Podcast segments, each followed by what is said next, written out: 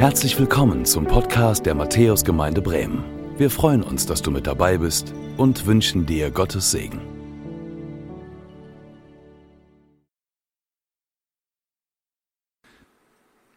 Ihr Lieben, in der Vorbereitung dieser Predigt standen mir die Sorgen vor Augen, die jetzt viele von uns haben. Der Fotograf, der mir berichtete, dass ihm jetzt alle Aufträge wegbrechen. Im Moment feiert keiner eine Hochzeit. Andere Festivitäten sind abgesagt. Ich denke an denjenigen, der mir erzählte, weil er Hotels und Gaststätten beliefert, dass er keine Anrufe mehr erhält. Und er fragt sich, wie lange wird er das durchhalten? Andere von uns haben schon mitgeteilt bekommen, dass sie in Kurzarbeit gehen. Andere fürchten überhaupt um ihren Job. Und das alles bewegt uns so. Und die Frage ist, was bedeutet das? Da bekommen wir von der Kirche die Mitteilung, dass Familien Trauerfeiern nur noch im allerengsten Kreis stattzufinden haben. Da heißt es, im Rahmen der staatlichen Anordnung sind Zusammenkünfte bis zu sechs Personen unter freiem Himmel erlaubt. Die Angehörigen entscheiden selbst, wer diese sechs Personen sind, die daran teilnehmen dürfen. Ich weiß noch gar nicht, wie ich mit einer solchen Situation umgehen soll, wenn ich das den Angehörigen direkt sage. Und das ist ja nicht die einzige Frage, die wir im Moment haben. Da gibt es noch manches andere, was uns so vor Augen steht. Als Pastoren haben wir uns deshalb gefragt, was ist das richtige Wort in diese Situation? Was müssen wir jetzt predigen? Was haben wir euch zu geben? Und dabei stießen wir auf ein Wort aus dem Propheten Jesaja. Dort heißt es im 41. Kapitel im Vers 10, fürchte dich nicht, ich bin bei dir. Weiche nicht, denn ich bin dein Gott. Ich stärke dich. Ich helfe dir auch. Ich halte dich durch die rechte Hand meiner Gerechtigkeit. Und uns wurde deutlich, das ist genau das, was wir jetzt brauchen. Das ist das Wort, das wir selbst für uns als Pastoren brauchen. Und deswegen haben wir beschlossen, in den Gottesdiensten jetzt vor Ostern soll das das Thema unserer Predigtreihe sein. Ich halte dich. Unterschrift Gott. Ich halte dich. Uns wurde deutlich, jawohl, so soll es sein. Und deswegen haben wir das in einem großen Banner an unsere Kirche geheftet. Ich halte dich.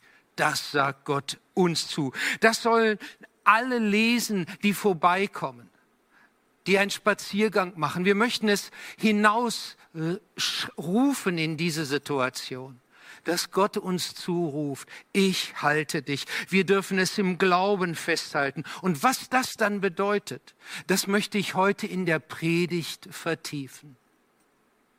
Denn ich halte dich. Das bedeutet, dass Gott sagt, ich bin bei dir. Ich verstehe dich. Das macht der Psalm 139 wie kein anderer Psalm, wie kein anderes Wort der Bibel deutlich. Und er beginnt mit diesem starken Aus, mit dieser starken Aussage, Herr, du erforscht mich und kennst mich. Ich sitze oder stehe auf, so weißt du es. Du verstehst meine Gedanken von ferne. Und das bedeutet nichts anderes, als dass Gott schon im Voraus weiß, was wir denken, bevor wir die Worte finden, noch um die Formulierung ringen, weiß er schon, was wir sagen wollen. Bevor wir unsere Gedanken sortiert haben, weiß er, wie es in uns aussieht. Er kennt uns besser als wir selbst. Er weiß besser als wir selbst, was wir genau jetzt brauchen. Seht ihr, im zwischenmenschlichen Bereich ist es ja auch so. Wenn da jemand ist, der uns versteht oder wo wir mindestens das Empfinden haben, der, der begreift jetzt, wie es in mir aussieht, dann fangen wir an, uns zu öffnen. Auf einmal trauen wir uns auch über unsere Schwachheiten zu reden. Denn gerade als Menschen des Glaubens, manchmal auch als Menschen, die vielleicht Verantwortung für andere tragen, neigen wir dazu, uns stärker zu geben, als wir in Wirklichkeit sind. Aber ehrlich, wir sind doch gar nicht immer so stark, wie wir meinen oder wie wir es vielleicht auch tun. Und das Erste, was dieser Psalm 139 uns eröffnet, ist, wir müssen unsere Ängste und Sorgen, selbst unseren Zweifel nicht unterdrücken. Wir dürfen Gott sagen, wie es wirklich um uns steht. Wenn nicht ihm, wem dann? David hat diesen Psalm nicht als Glaubensheld gesprochen, der über allen Anfechtungen steht. Er war in einer Fluchtbewegung, weg von Gott. Er sagt, wohin könnte ich gehen, um deinen Geist zu entkommen? Wohin fliehen, um deinem Blick zu entgehen? Aber dann wird ihm deutlich, er muss sich vor Gott nicht verstecken. Gott kennt seine Gedanken auch die Abgründe seines Denkens und verurteilt ihn nicht. Und er verurteilt auch uns nicht, wenn wir im Moment in solchen unruhigen Zeiten sind und merken, wie unser Glaube gar nicht so stark ist, wir vielleicht Zweifel haben, ob unsere Gebete überhaupt zu ihm durchdringen, ob er überhaupt da ist. Und das möchte ich all denen sagen, die im Moment solch eine Unruhe erfasst, die das Gefühl haben, da ist etwas, was sie eigentlich am liebsten wegdrücken wollen, aber es gelingt ihnen nicht. Genau das, was uns jetzt beschwert, das dürfen wir jetzt Gott auch sagen. Es gibt eine herrliche Aussage in einem anderen Psalm. Da heißt es im Psalm 62, Vers 9, liebe Leute, schüttet euer Herz vor ihm aus. Mir kommt das manchmal vor, wie wenn man einen Eimer hat und da hat man verschiedene Sachen drin, jene Sorge und diese Angst und jetzt schüttet man es aus. Und dann guckt man rein, dann ist immer noch was drin. Und dann klopft man oben drauf und sagt, das muss auch noch raus. Und guckt noch mal rein und sieht, das ist auch noch drin. Und sagt, das muss auch noch raus. Liebe Leute, schüttet euer Herz vor ihm aus. Dem, der uns wirklich versteht, dem dürfen wir sagen, wie es um uns steht. Gott hält das aus. Der hat ganz andere Dinge in Jesus Christus ausgehalten für uns. Wir dürfen unser Herz ihm öffnen. Das ist die befreiende Botschaft, die der Psalm 139 uns gibt. Du kannst dein Herz vor ihm ausschütten ich will dir ganz nahe sein, sagt Gott. Ja, noch mehr. Er sagt in diesem Psalm, ich bin immer bei dir. David drückt das so gegenüber Gott aus. Von allen Seiten umgibst du mich und hältst deine Hand über mir. Man merkt an den weiteren Versen, David ist richtig geflasht von dieser Erkenntnis der Allgegenwart Gottes. Er kann es nicht fassen, es übersteigt sein Denken. Diese Erkenntnis ist mir zu wunderbar, zu hoch. Ich kann sie nicht begreifen. Ob ich sitze, liege oder stehe, du bist da. Aber es ist mehr als nur Gegenwart Gottes. Es bedeutet, Gott hält seine Hand über ihn. Gott hält seine Hand über uns. Er tritt für ihn, er tritt für uns ein und dass das niemand missversteht. Gottes Nähe bedeutet nicht, dass da irgendjemand im Himmel auf Beobachtungsposten ist und nun schaut, ob wir alles richtig machen. Gottes Nähe ist eine andere Nähe. Es ist die Nähe des himmlischen Vaters, der sein Kind liebt und der genau weiß, was es jetzt braucht. Diese Nähe Gottes, die wird uns hier versprochen. Von allen Seiten umgibst du mich und hältst deine Hand über mir. Es gibt keinen Ort, wo er nicht wäre. Ja, selbst in dem Moment, wo wir das nicht empfinden, wo wir seine Hand nicht sehen, er hält seine Hand über uns. Wenn wir als Menschen so in besonderen Herausforderungen sind, dass irgendetwas uns beschäftigt oder bedrückt, dann hilft es uns, wenn jemand in unserer Nähe ist. Das, was wir jetzt gerade in Corona-Zeiten so schmerzlich vermissen. Und ganz besonders, wenn es große Herausforderungen sind. Vielleicht im Krankenhaus, am Bett eines geliebten Menschen. Dann nehmen wir seine Hand und halten sie.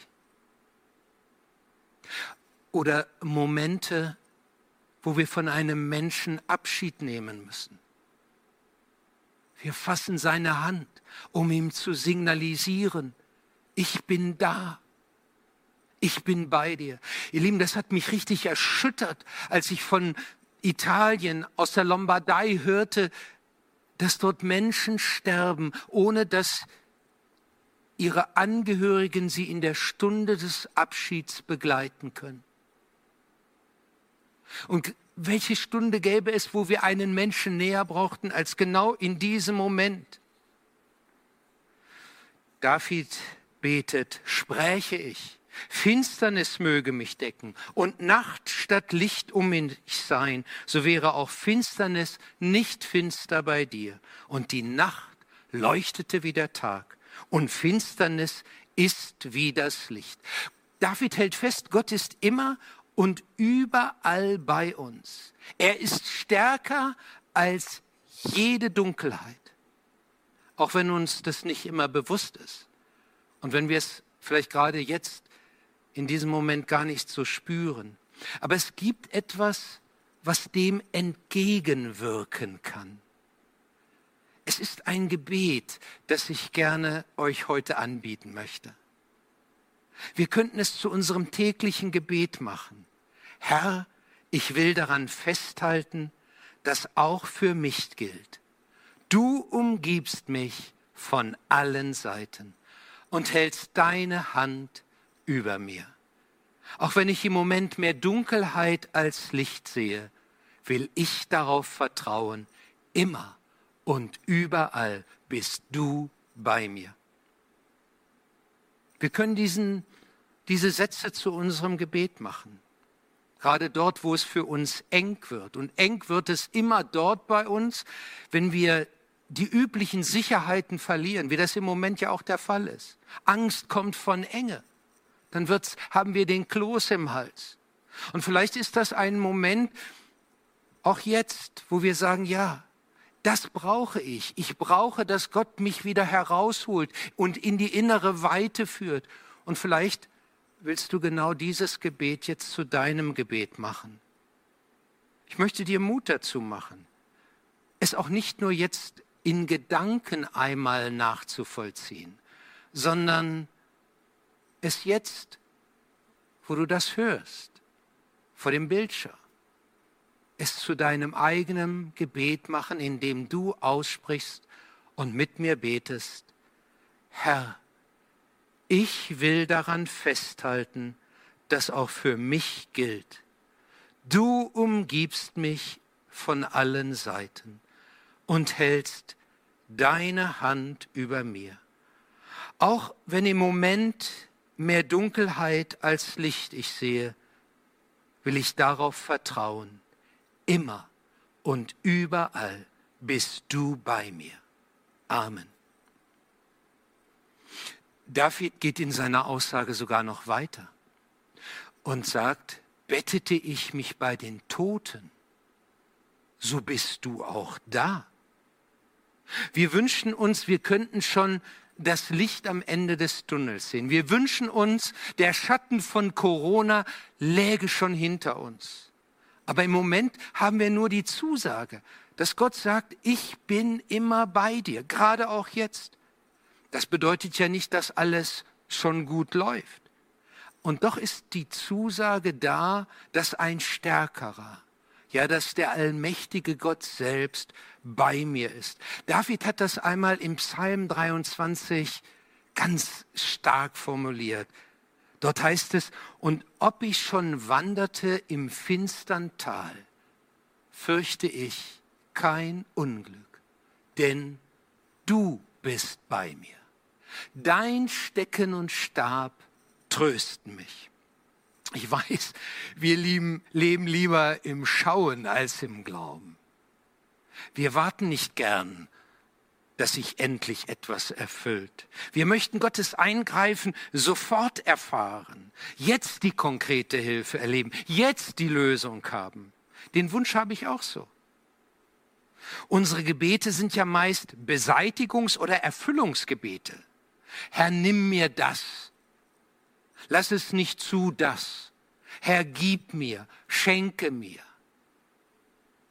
Und Gott ist so großartig, dass er das immer wieder tut, dass er unsere Gebete beantwortet, dass wir für Kranke beten und er greift ein und heilt. Das haben wir hier schon so oft erlebt. Aber wir müssen ehrlich sein. In der Mehrzahl der Fälle heißt das zunächst einmal warten. Warten auf sein Eingreifen. Warten, dass etwas passiert. Und manchmal auch vergeblich warten. Dass nicht das eintritt, was wir so innig und stark und intensiv von ihm erbeten haben. Dann haben wir nur die Zusage, ich bin immer bei dir. Und dann kommt vielleicht die Frage in dieser Zeit des Wartens, ist mein Gebet wirklich bei ihm angekommen? Hört mich da oben überhaupt jemand? Und wer gibt mir die Gewissheit, dass dem so ist? Und ich möchte eins dir heute sagen. Gott selbst. Gott selbst. Denn er erklärt, dass er uns nicht vergessen kann, weil er uns erschaffen hat. Über dem Leben eines jeden Menschen steht die Aussage Gottes, ich habe dich geschaffen. David erkennt, er ist ein Geschöpf Gottes. Du hast mich gebildet im Mutterleibe. Ja, Gott war sogar noch eher da, denn David betet weiter, als ich noch verborgen war, da war ich dir nicht verborgen. Deine Augen sahen mich, als ich noch nicht bereitet war. Gott hat uns in seinen Gedanken entworfen, bevor andere überhaupt einen Gedanken an uns hatten. Und ein Künstler hat zu seinem Werk immer eine andere Beziehung als nur der Betrachter. Und Gott hat zu uns eine andere Beziehung, weil er in uns sein Geschöpf sieht, das er liebt. Lasst mich das mal mit einem ganz simplen Vergleich äh, versuchen zu unterstreichen. Wenn Kinder geboren werden und Eltern zum ersten Mal das Neugeborene in der Hand haben, auf den Händen halten und sehen, wie es heranwächst, in, den, äh, in die Wiege hineinschauen oder in das Bett, dann haben sie immer das Gefühl, dies ist das schönste Baby auf der ganzen Welt. Warum? Weil es ihr Kind ist. Diese Beziehung macht alles anders. Und wenn Gott uns sieht, dann sieht er sein Geschöpf in uns. Dann sieht er nicht irgendwelche Nummern, irgendeine Masse von Menschen. Für ihn ist jeder einmalig. Als das David erkennt, betet er, Herr, ich danke dir dafür, dass du mich so wunderbar und einzigartig gemacht hast. Das ist eine unheimlich starke Aussage, auf die ich gleich noch näher eingehen möchte. Aber eins möchte ich gerade in diesen Zeiten der Krise nicht vergessen. Das sind die ersten drei Worte. Herr, ich danke. Herr, ich danke. Mir wurde deutlich für mich selbst, nicht nur zu bitten, sondern auch zu sehen, wofür ich danken kann. Was ich jetzt alles haben darf. Für die bewusst danken, die mir jetzt zur Seite stehen. Für die danken, die mich mit versorgen. Und für die Gesundheit danken, die ich habe. Für Nahrung die ich genießen darf noch in diesem Moment. Es ist etwas Herrliches, dass wir Menschen an unserer Seite haben. Gerade als ich diese Zeilen in der Predigt niedergeschrieben habe, klingelt das Telefon und es ruft mich jemand an und sagt, Lothar, ich wollte einfach mal deine Stimme hören. Wie geht es dir? Ich sage danke der Nachfrage, aber im Moment bin ich mitten in der Predigtvorbereitung und gleich beginnt der Gottesdienst. Oder ich kurz bevor ich hierher kam, kriege ich eine Mail von jemand, den ich zehn Jahre nicht gesehen, von dem ich zehn Jahre nichts gehört habe. Und er schreibt mir, ich musste gerade an dich denken. Wie geht es dir? Es ist toll, wenn wir Menschen um uns haben. Und wir haben manches in dieser Zeit, wofür wir dankbar sein können. Dankbar, dass Gott an unserer Seite ist. Dankbar, dass wir wissen, wir sind sein Geschöpf. Ein Original. Und das unterstreicht ja hier David. Jeder ist einzigartig. Ich bin einzigartig. Jede Fingerkuppe ist einzigartig. Jedes Auge gibt es nur einmal auf dieser Welt. Deswegen sind sie Erkennungszeichen. Aber nicht nur die äußeren Dinge, auch unsere Persönlichkeit, alles, was wir sind. Hier steht, made by God. Herr, ich danke dir dafür, dass du mich so wunderbar und einzigartig gemacht hast. Und weil dem so ist und wir nicht irgendwer sind, sondern Gottes wertvolles, Gottes einmaliges Geschöpf, können wir das auch für uns im Glauben festhalten, indem wir beten, Herr Jesus Christus, ich lege jetzt mein Leben in deine Hand. Das ist auch so ein Gebet, das wir in diesen Tagen immer wieder neu formulieren können. Ich lege mich jetzt in deine Hand, Herr. Das muss kein einmaliges Gebet sein. Das dürfen wir in der aktuellen Situation immer wieder Gott sagen. Denn im Moment verlieren wir unsere Sicherheiten. Und das, das macht uns unruhig.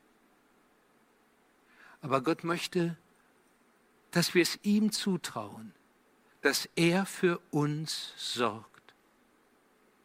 Und so ist es kein Zufall, dass dieser Psalm mit einem Gebet endet. Die Antwort David auf die Zusagen Gottes ist letztlich, leite mich, Herr. Hier heißt es, erforsche mich, Gott, und erkenne mein Herz. Prüfe mich und erkenne, wie ich's meine. Und sieh, ob ich auf bösem Wege bin und leite mich auf ewigem Wege. Mit, mit diesem Gebet erklärt David etwas, das man im ersten Moment vielleicht gar nicht so schnell bemerkt. Aber er sagt im Grunde, Gott, ich vertraue dir mehr als mir selbst. Du kennst mich, du schaust in mein Herz, du siehst, was ich vorhabe. Aber wenn du erkennst, dass ich auf einem verkehrten Weg bin, dann hilf mir und zeig mir, was dein Weg ist und hilf mir, deinen Weg zu gehen. Es findet ein Vertrauenswechsel statt von uns zu Gott. Die Bibel nennt das Glauben. Und genau das brauchen wir jetzt. Und ich möchte diese Predigt beenden mit etwas, einem kleinen Geschehen, was ich in den letzten Tagen erlebt habe. Ich saß in meinem Studierzimmer und las für mich selbst die Bibel. Und dann stieß ich auf herrliche Worte aus dem Propheten Jesaja. Da steht, fürchte dich nicht. Ich bin der Herr, der Allmächtige. Und das sprach mich schon an, das tat mir gut, aber das war noch nicht so tief gefallen. Und während ich noch so gedankenversunken aus dem Fenster blickte und darüber nachdachte, entdecke ich auf einmal, Und ich bin, mein Studierzimmer liegt ganz oben unter dem Dach. Ich schaute also aus dem Erkerfenster. Entdecke ich auf einmal in der Tanne, wie zwei Elstern genau auf der Höhe meines Zimmers immer wieder da hineinfliegen. Und plötzlich kommen die mit solch langen Zweigen an. Also da wird jeder Helikoptertransport neidisch. Äh, und da merke ich, die bauen da ihr Nest. Ich dachte zunächst mal, ihr habt's gut. Ihr macht euch keine Gedanken um Corona. Ihr schaut schon in die Zukunft. Ihr baut das Nest schon für eure Jungen, die in ein paar Wochen zur Welt kommen. Und ich wollte sie dann gern für euch fotografieren. Aber immer wenn die mich als Hobbyfotografen entdeckt haben, flogen die weg. Und hatten sie mich erst mal entdeckt, blieben sie in so sicherer Entfernung, dass je wie ich mich auch versteckte, ich kam nicht näher an sie heran. Aber für mich war das, als ob Gott noch etwas für mich unterstreichen wollte. Es erinnerte mich an ein Wort Jesu aus der Bergpredigt. Dort sagt Jesus, seht euch die Vögel an. Sie sehen nicht, sie ernten nicht, sie sammeln keine Vorräte, Vorräte, also keine Hamsterkäufe. Und euer Vater im Himmel ernährt sie doch. Seid ihr nicht viel mehr als sie? Seid ihr nicht viel mehr als sie? Immer wenn ich jetzt dieses Nest sehen werde, und das wird noch einige Zeit dauern, dann will ich mich an dieses Wort erinnern, dass unser himmlischer Vater mich ernährt und dass ich für mich festhalten darf. Ich bin viel mehr noch als jene Vögel. Und das möchte ich allen jetzt auch zusprechen. Das Wort Jesu, das er hier unterstreicht. Wenn Gott sagt, ich bin immer bei dir, dann heißt das, er sorgt für dich. Seid ihr nicht viel mehr wert? Das ist das, was uns Gott gerne ins Herz geben möchte. Und das können wir annehmen, indem wir beten. Und das will ich jetzt auch tun. Herr Jesus Christus, wir danken dir, dass du genau in dieser Zeit ein Wort für uns hast, das uns zuspricht. Du hältst uns. Du bist immer da. Du verstehst uns auch, wie es uns gerade geht. Wir dürfen unser Herz vor dir ausschütten. Und so bringen wir dir all das, was uns bewegt. Aber wollen darüber nicht vergessen zu danken für all das, was wir haben dürfen an guten Dingen. Und wollen dich gleichzeitig für die bitten, die im Moment Verantwortung tragen in Regierung, in Politik und Gesellschaft, uns durch diese Krise zu leiten. Hilf ihnen, gute Wege uns zu führen und hilf denen, die in der Medizin so für uns eintreten, all denjenigen, die für uns sich im Moment so engagieren. Wir bitten dich um deinen Segen für sie und für uns. Amen. Danke fürs Zuhören.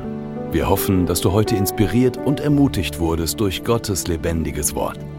Unser Gebet ist, dass es viel Frucht bringt.